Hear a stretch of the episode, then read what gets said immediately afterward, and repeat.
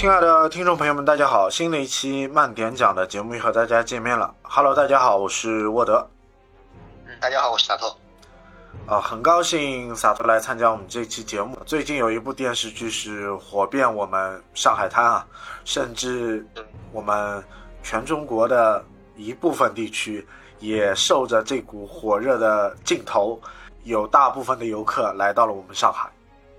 对，也吸引了很多游客，包括上海的游客，怎么说呢？上海人也开始在上海的某些啊路啊徘徊啊、拍照啊什么的，也带回了很多美食，对吧？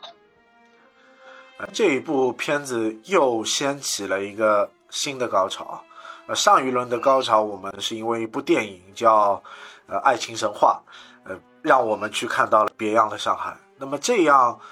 一部剧集，这一套。繁花的电视剧又拉起了一个新的高潮，让我们看到了，呃，又一个镜像化的上海。对，呃，说到爱情神话，可以说是它是把巨富长地区拉升了一个网红地点，可能有就是，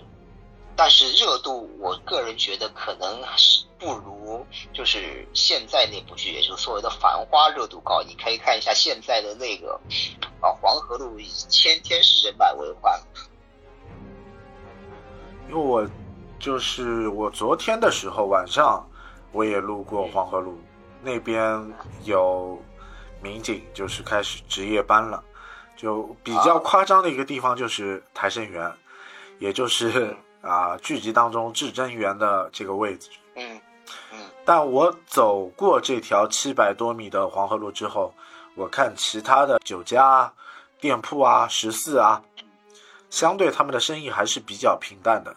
在八点一刻左右，也没有人流量很爆棚，感觉好像生意很好一样。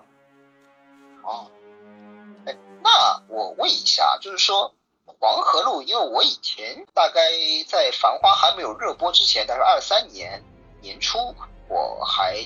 经常去会去黄河路去吃一些那个热气羊肉火锅，但是我觉得这条路，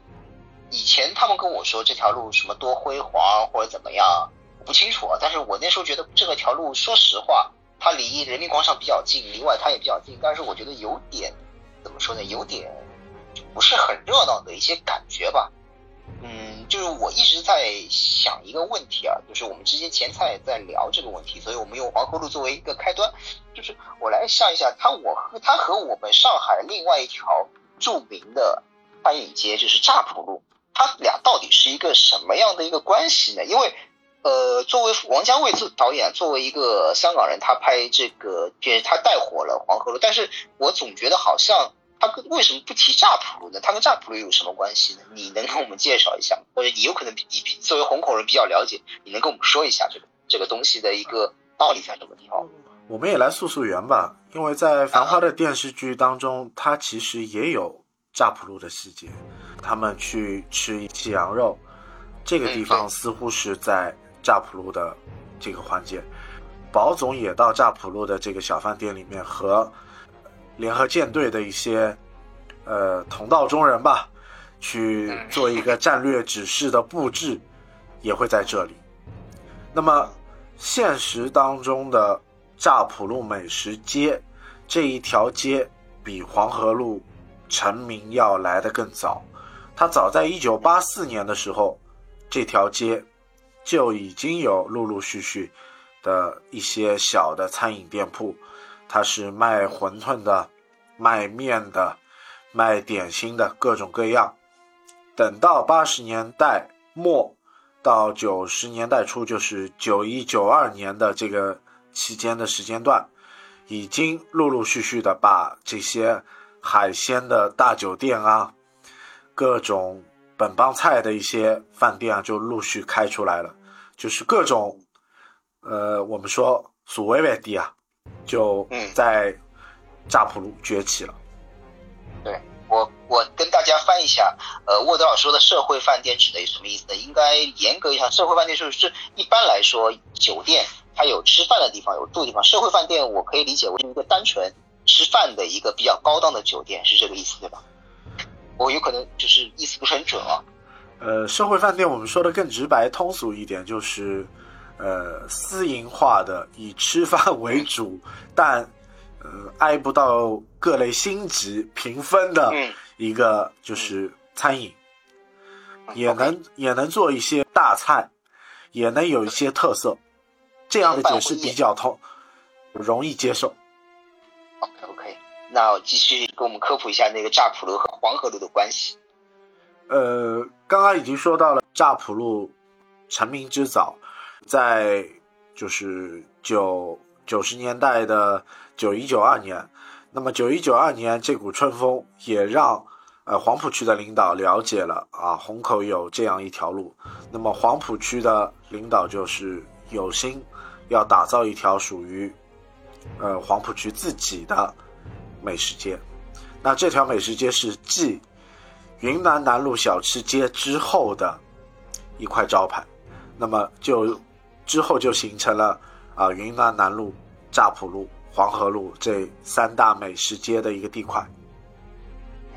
哎，我从这个感觉来说，或从《繁花》这部剧感觉来说，好像怎么说呢？里面的一些呃，就是里面的一些。品味啊，或者逼格，好像我觉得黄河路会高于乍浦路，但是我不是说贬低乍浦路，就是我我给我的感觉好像是黄河路的一些呃规格要高于乍浦路，是这样的，就真实的这个规格是这样来定的。呃，真实的规格也会是这样，为什么？本身每个区和每个区之间存存在着，呃，我我们上海说有一定的鄙视链，那么相对各区的不同的餐饮店。它本身的地价有区别的，那么你在虹口买一盘红烧肉，它的定价是三十八块，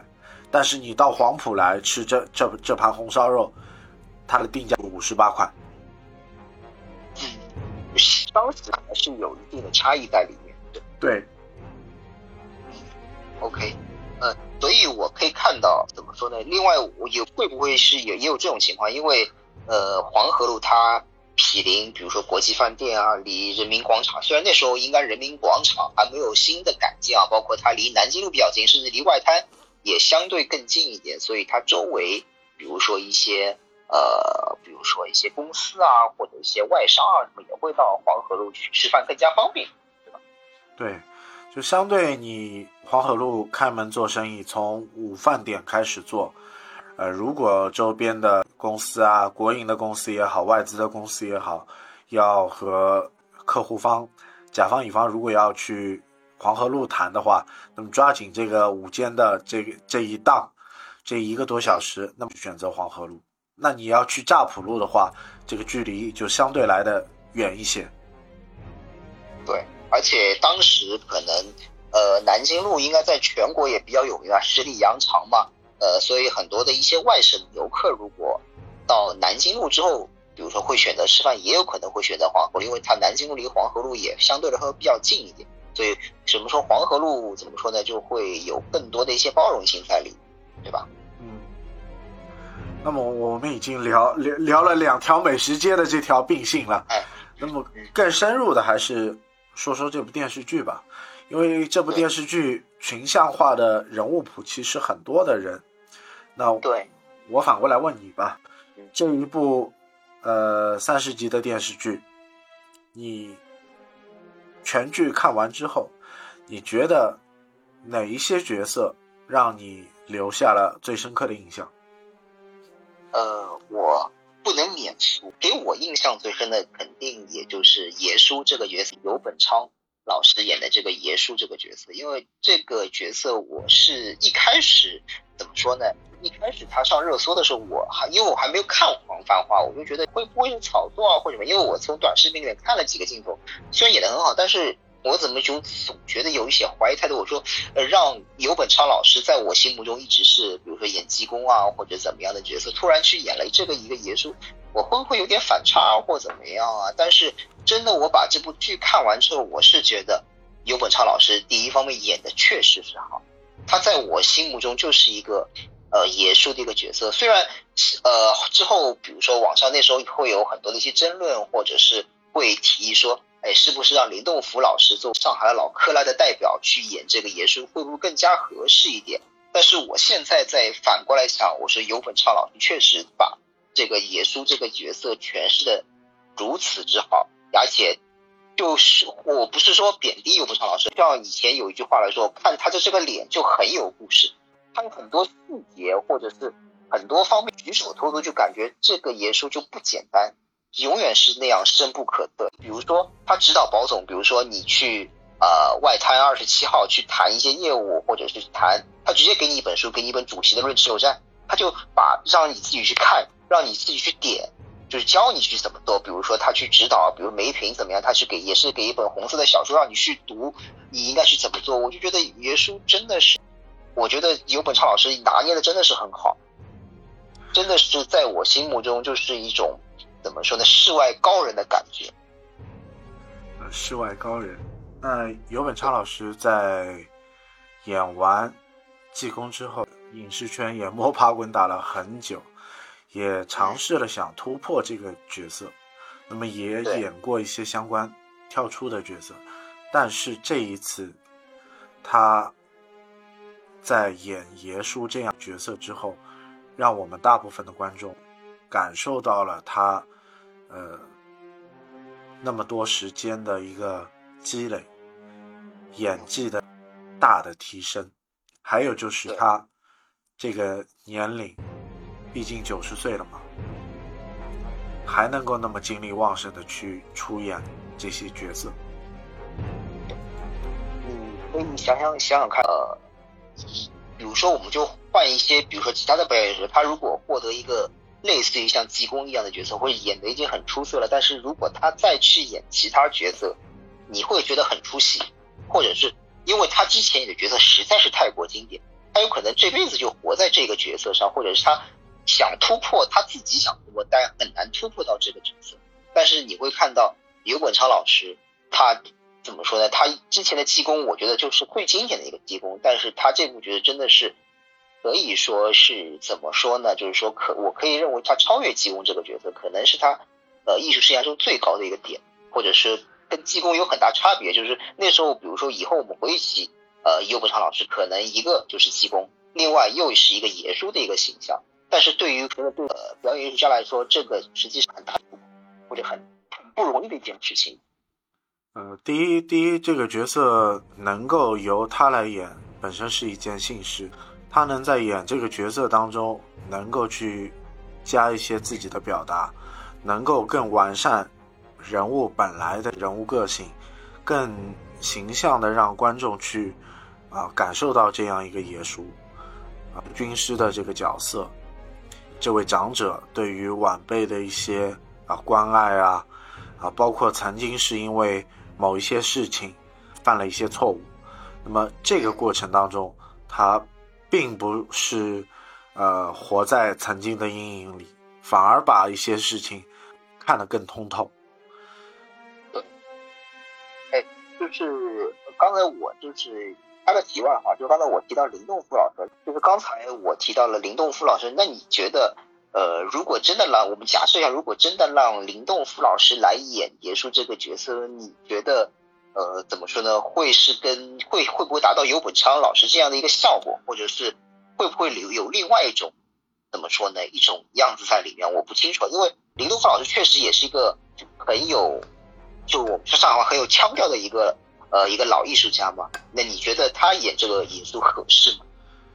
呃，林动福老师如果要来演海龟的耶稣，那这个角色应该是呃他可以去演的，更容易去演出这个味道啊。毕竟前几年有一部电视剧嘛，《大江大河》，啊，林东福老师也是客串了角色。那么我们也可以看到他身上的一些啊举手投足之间的这些啊气息啊，这个气质啊，和早年间他做智力大冲浪时候的气质 完全是不一样。但是，我我再把话这说回来，这个气质是后来培养的，还是先天就有的？我们先要这样说。明白。明白，我所以因为你刚才在前彩的时候，你也跟我聊到了，比如说林动夫老师的一些经历啊什么，确实他可能诠释的爷叔跟九本超老师的爷叔不一样，而且呃，王家卫在选人的时候，他可能也会考虑到一些方面的情况，也是因为跟原著背景有关系，他所以他会选做出一个呃他认为最好的一个选择。现在不得不佩服王导，他确实选对了。你刚才说很庆幸让游本昌老师来演了这个角色，嗯，就是说林动福老师的这个年龄段，其实爷叔最合适的这个年龄段，对，就相对五六年找一个六十七八岁的演员来演爷叔这个角色，就是更切合这个耶稣的角色。那毕竟游本昌老师岁数大了，嗯，这个岁数大也会成为他表演上的一种怎么说呢？一种阻力。嗯，明白，确实见仁见智吧。你也不能说年龄大就是有一定优势，只能说可能在有些方面会显得稍微突兀那么一点点吧？呃，那另外我刚才在反问你这个问题，那你觉得你在里面你最喜就是印象最深的是哪个角色？呃，我印象最深的一个角色配角吧，我觉得这一位演员突破蛮多的，至少在他现在的年龄段，他重新找到了属于自己的戏路。角色陶陶的扮演者成龙，啊，成龙为什么会这么想？因为成龙，我印象中他属于成名很早，就是在我戴红领巾的时候，我就看到成龙老师就开始演一些军事偶像、中科外星记录啊什么的这种真空，就是那种青春偶像剧，好像他给人感觉一直是不温不火，很脸熟。但是你要说他有什么好的代表作，还真没有。但从他年轻时候的这些角色来说，他还是有一定偶像包袱在的。对你，包括他后面还演过一些像呃新版《水浒传》里面的武松，我还是觉得他是一个偶像，就不能算是一个合，就是不能算不是说合格的演员嘛，就不能算是一个实力派的演员。能演陶陶这样一个角色，看到了他重新那个戏路打开啊，至少呃偶像包袱是没有了，敢于去做一些挑战。对，你说到这一点，我是觉得是，呃，成龙，你可以看到他在跟不论无论是在跟胡歌对戏也好啊，包括在跟比如说像我们的阿庆老师，包括像呃几个几另外几个，比如说一些演员气场是一点不输人，甚至于你他跟我们的范范志毅范大将军那场戏，我都觉得是非常有喜感的，就感觉就是他跟陶陶这个角色啊，就是浑然天成，他是。很就是怎对曹操这个角色是，呃，见解的是比较深的，就感觉就不像是演，怎么说改开那种卖鱼的那种，呃，水仙贩子那种感觉，就把这个角色也是掐得很好，典型的一种让，呃，上海以外地区都觉得哦，上海男人都很怕老婆的这样的一个角色。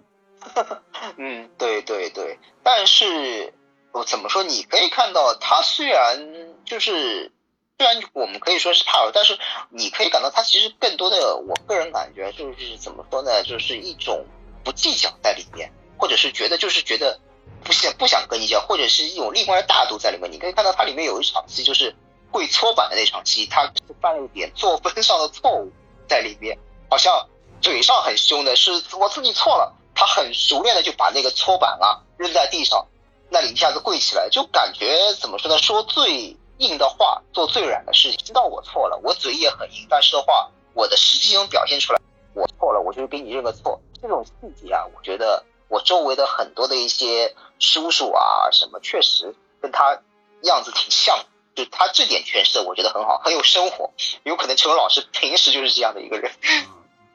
呃，平时他也在小红书啊，在一些平台上分享自己的生活。总的来说，他分享的这些东西都是还是蛮生活化的。然后你也可以从这些细节当中，眉宇间能感受到，呃，这样一位上海籍的演员很接地气。嗯，对。哎，另外你说到这个上海籍演员啊，你会我会发现一个问题啊，你有没有发现一个问题啊？就是说，你突然发现。你有没有这种感觉？有一种感觉就是哇，原来这个也是上海演员，或者就哇，这个原来这个人也是上海人。有有没有有些演员你会突然有这种感觉呢？呃，我并没有惊讶，但是我其实我一直和我呃家里人我也来聊聊这部剧。我想就是哎，宝剑锋怎么没没有来参加《繁花》？这个我我当时想一想，但是后来我又想明白了，我就想，宝剑锋可能还是角色的关系，所以成龙能够吃到涛涛这个角色，那宝剑锋该演谁呢？对吧？对，宝剑锋好像跟成龙应该是两个人差不多年纪吧，应该是一批的。对，他们是因为《真幻一岁人》就一起的。对，他们是同学，就是宝剑锋。成龙、马伊琍他们是同学，对，所以等于又见故人嘛。然后他们还有一个看到他们两个在一起他们他们还有一个小师弟严屹宽。啊，对，也是上海人，对他也是属于我记得。啊，我们又把这个坑挖的更大了。嗯，对，因为你说到我们在说到上海演员里面，就是说我印象。特别，我我有一个恶趣味，就是说，里面有一个叫杜洪根的一个角色啊，你你有没有印象？就是他就是一两场戏嘛，就是等于说是去支援闹事的一个流氓，我们可以说他为流氓，为那个卢美玲那个流，但是他是一个纯爱战士的一个角色嘛。杜文根的角色，他其实这个演员也特别有意思，他新版三国里面的一个陆逊，你有没有印象这个角色？呃，我有印象。呃，这个角色特别有意思。红根的演员邵峰，我小的时候也看过他不少的剧集吧，《乱世桃花》。呃，这他他演的《秦琼秦叔宝》都在我记忆里还是比较深刻的。对他特别有意思是什么？就是说，因为因为我我这个就要搞又玩一下三国梗了，就是那时候我看那个。新就新版三国里面，就是说怎么说呢？就是里面的选角，我说实话觉得觉得比较奇怪。但是当我知道邵峰老师是上海人的时候，我觉得这个角色他显得比较合适，因为陆陆逊在古代应该在三国时期，他其实就是毕竟就是上海人嘛。因为我觉得哎呀，这个长得挺有那个就是感觉的。包括呃反反过来说，杜龙根这个角色，其实我觉得杜龙根这个角色在里面属于一个非常惊艳的一个呃怎么说呢呃配角。他虽然只有一场戏，有可能，但是我个人觉得他的惊艳程度不亚于呃现在网上比较热的那个范志毅老师那个角色，因为他怎么说呢？他的角色的一个亮点，我个人觉得在于什么？在于就是说他的一个个人的一个变化，就是你一开始可能觉得他只是一个啊怎么说呢？从监狱里面刚刚放出来，或者首先有一班小弟的一个啊有可能像社会大哥的一个角色，但是你最后。简简简单单的，比如说二十分钟或者十几分钟戏，你会觉得他对于呃卢美玲的一些坚持或者爱护，或者在里面会觉得他其实是一个很有故事的一个男人，就是也可能也算是一个怎么说呢，一个典型的一个上海男人，就是他会默默的去守护他自己，觉得比如说值得守护的人，也我觉得他也是一个特别有意思的一个角色，也是特别有经验的一个配角。嗯从杜洪坤的台词对白上，你能你也能看到，就是面子，面子是要还的。对对对，很有原则。其实，这个话其实，在上海也好，在二三十年代的上海也好，这一些就是台词化的内容，呃，更熟悉在我们一些民国的剧集当中，啊，包括描写上海三大亨的这些。呃，细节词汇都会说到，呃，人面、情面、场面，三碗面最难吃。对，就是过了这么长时间，好像对于上海的一些，好像到现在还在讲究这些传统，或者是在那个时代好像还在讲究这些的一些，嗯，哎，那你有没有什么，就是觉得一下子很惊艳的那种，比如说啊，客串性质或者小很小的一些角色，你有没有这这种人？呃，很小的一些角色看到了，就是呃，Papi 酱蒋一磊，然后演了这样一个角色，也是他从短视频走向了大荧幕，走向了电视的剧集，也是一次不错的尝试吧。嗯，对，林红这个角色。非常的感觉，个人感觉就不像是演的，就感觉他就在演自己的生活，这个演的也实在是太自然了，你觉得吗？嗯。呃，另外就是我们再聊回呃之前的一个情况，也就是说，呃，之前一直说，因为我看了一下，现在比如说网上不是有很多的一些呃各省市的一些文旅嘛，都在推出自己的一些呃旅游的一些宣传视频啊什么。就是我上次看到网上有一个说法，就是说呃好像对于上海来说，《繁花》就是最好的一个推荐上海的一个旅行宣传片。你你觉得认可这个这个这个这个话吗？嗯，这个话应该怎么怎么来看呢？就是每一个时代有每一个时代的上海，但是从九十年代让全国观众来熟悉上海，可能有这样一些剧集：《十六岁的花季》《上海假期》《孽债》《夺子战争》啊，《爱情神话》是叫《美丽新世界》。对啊，姜武演的那部《美丽新世界》。对，这一部剧集是在九十年代末的，还有一部王祖贤、赵有亮、顾美华、冯远征的《美丽上海》。嗯，这一些剧集也是从另外一些侧面让呃观众来看到不一样的上海。对，你说到这个不一样的上海，我觉得这个提法非常好。为什么这么说？因为我看到网上。对于《繁花》呢，实实际上不光有我们之前，呃，我们自己聊的一些正面的东西，其实，在对于网上有很多人对于《繁花》其实提出了一些很多负面的，比如说他说拍的太过香港，有些人或者说啊拍的太过民国化，或者有些人甚至有些人，比如说乱扣帽子嘛。你说的不一样，上海就是很好的一点在于什么？就是说。呃，刚才你说的那部剧，就是其实它反映的其实可以说是第一个是不同时间点的上海，或者说是不同各个阶层或者不同职业那种上海。上海，其实你要了解一个城市，你不是不可能靠一部电视剧来了解。那如果你要通过一些影视来，你肯定要通过各种角度，也是描写不同阶层的人的电视剧或者电影影视资料，包括小说也好。那你可以了，就是了解一个轮廓，而不是说你说你看了《繁花》之后就说，哎呀，好假，怎么可能？每个人他并不是说，他并不是说说这个就是整个是代表整个上海，他只是说上海在那段时间那群人，比如那些做外贸的或炒股的那群人，他们的生活是怎么样子，而且他只是用一个代表来代表，而不是说整个全部是怎么样，就不一样的上海，这是这个词说的非常好。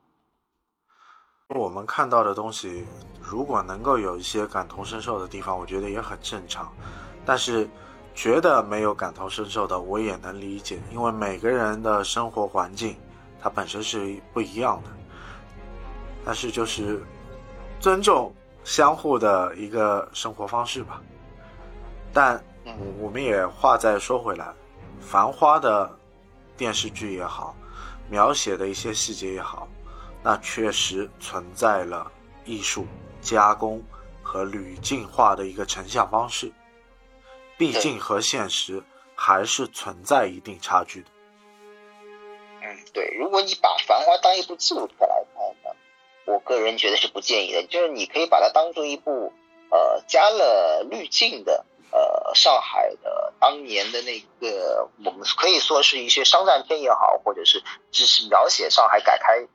嗯，大浪潮中的一个上海，就我我换句话说，我就我之前推荐的，比如说像许鞍华的《上海假期》，包括我们刚才没有提到的古风，实际它也从某种上，它其实也加了一点滤镜。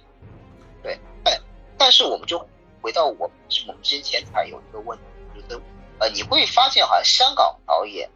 拍上海类型的电影，或者以上海为背景电影，你会觉得好像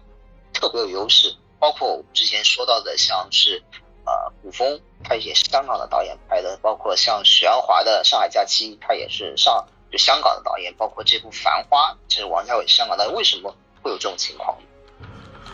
呃，一部分的原因就是这些导演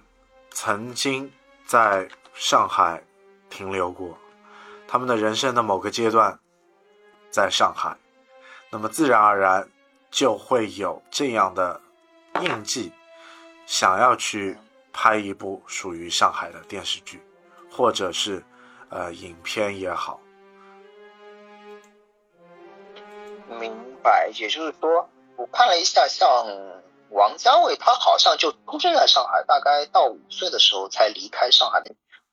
比如说这些导演，有些人的一些家人啊，或者亲戚朋友啊什么在上海，所以他会从他的一个角度去看一些上海，当然会再增加一些滤镜在里面，吧？嗯，因为毕竟王家卫的哥哥和姐姐都是在上海，那么他也在时代洪流的这个三十年当中，也往返于上海和香港，那么自然而然对上海也会有这样那样的一些情感。那我就另外我们就是除了这些，我们再聊聊其他的一些呃比较有意思的话题啊。因为我我看完之后，我我有一个疑问问问你一下，你啊就是你觉得宝总最后那二十亩地，就是他在浦东买的那二十亩地，大概有些网上的有些人说是什么迪士尼啊什么，应该不是这块地吧？他那个二十亩地现在你能考虑就是具体的位置在哪里，或者大概的一个位置在哪？我记得应该是在三林或者花木这块地。呃，就是我看下来，我还是觉得他更多的倾向还是应该在花木地区，因为他当中也提到了几个细节，就是范总和宝总都就是卸下这个明星包袱之后，归园田居，然后回去种花了。那上海种花最多的一个地区在哪里？在花木。那你给大家，就比如说现呃电波的朋友们推，就是呃科普一下花木，因为这个名字好像听上去就像种花的，可以给大家科普一下吧。这花木大概是一个什么样的情况？呃，花木这一块的情况其实呃也很简单，因为曾经有有这样一个地块，那么花木这个地区大部分的人都是在。种花，种花为主嘛。划分分区的时候，到九十年代，九十年代设立浦东新区之后，它是九五年撤销了呃花木乡，建立了花木镇。那么零零年的时候又撤销了花木镇。那么花木镇撤销之后，到二零零六年。他又开始设立花木街道，那么花木地区大部分的这个路名，它都是以呃花或者是这些草木来命名的，什么芳甸路、芳华路、呃玉兰路，这些名字都很有标识性。然后在繁花的这个。剧集当中也有一个彩蛋，林子不是介绍一个客人嘛，说这个客人是从新加坡来的，那么这个客人的晋级的剪影大家可以去看一看，他有一点像李嘉诚，然后李嘉诚在上海投的第一个买的第一块地就是在花木的，这块花木的地最后成了一个楼盘，叫四季雅苑。嗯，也相信后面的故事，对，相信后面的故事大家就容易去就是理解啊。不过这一段内容的解读也是仅供参考，毕竟也是每一个人的解读不同而已。嗯，因为我看一下这个四季雅苑，现在这个就是现在这个情况，我觉得都房价都特别高，也是也它到现在还属于一个高位。哎，那我们再反反过来说，另外有一个。里面有一个神秘组织吧，或者是里面一个比较强大的组织，也就是麒麟会。那麒麟会在上海有没有相应的一个原型呢？真的是有一个这么能量这么大的一个组织？比如说，我们可以在里面感觉像操控股市啊，或者是动用大量资金，确实有这么大的一个组织在里面吗？就是确实以前存在过这么一个组织吗？或者现在还有这个组织？呃，麒麟会的原型其实就是最早的上海的股市沙龙。然后，繁花的，就是顾问，顾问之一啊，就是，呃，上海证券的股评人殷建中。殷建中曾经也是，呃，早一批的股评人之一。然后，那会儿他还没有成为全职股评人的时候，他是老师。所以，每一个参与股市沙龙的人都来自于各行各业，有老师，有律师。也有仓库保管员等等各行各业的人，那么这些人形成了这个股市沙龙。包括后来剧集当中描写的联合舰队的这些人，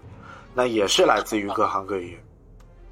哎，我一直以为就是他们可能是类似于像什么，就是说网上穿的比较凶的那种什么共济会，其实不是这样，就是他们实际也是一些普通人，只不过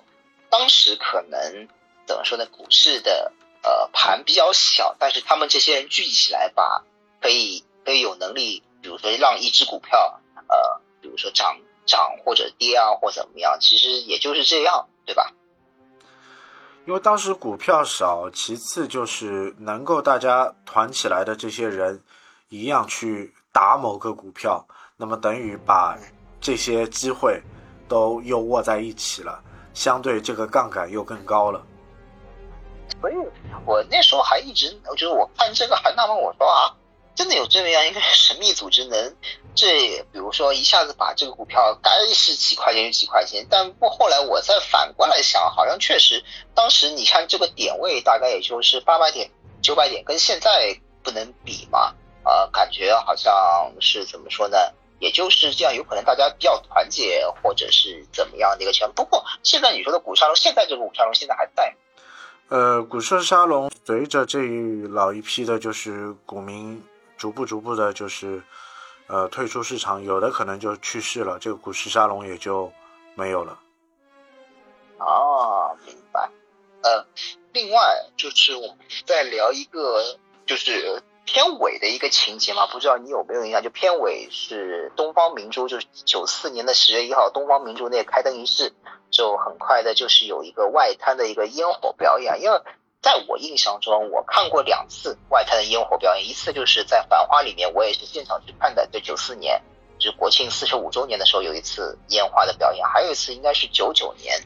在当时我在黑车司机，包括像那个花仙我也聊过，就是九九年那国庆五十年有一次，呃，我就是烟花表演是在外滩左右附近看的嘛，就看那个东方明珠的一个外滩表演，我印象中好像后面还有。呃，类似的外就是外滩的那种烟花表演吧，好像我印象中后面就没有了。你印象中有吗？呃，我这一段的印象可能不是特别深刻，但有几个转接节点，就是呃，外滩出现踩踏之后，相对的大型的聚集的活动就相对来的少。和其他的一些问题之后，可能比如烟花表演比较，因为有可能也跟环保啊或者是没关，因为现在我看。很多城市的一些烟花表演，很多就没有，就变成无人机的一些表演了。我我是这么看的，因为我当时大概是二零二一年吧，我去了一趟，就是外滩，好像看到了一些很一些小型的无人机表演吧，他们扫二维码或者怎么样的一个情况，就是也怎么说呢，也属于一段比较有意思的记忆在里面吧。那今天只能是我们两个人浅谈一下。关于繁花对于印象中的上海，也希望各位全国的听众，如果能够听到这一期节目，也可以给我们来留言，到底你眼中的上海是什么样的，或者你眼中的上海人是怎么样的，都可以来跟我们做互动留言。感谢各位听众收听，谢谢大家，再见。嗯，拜拜。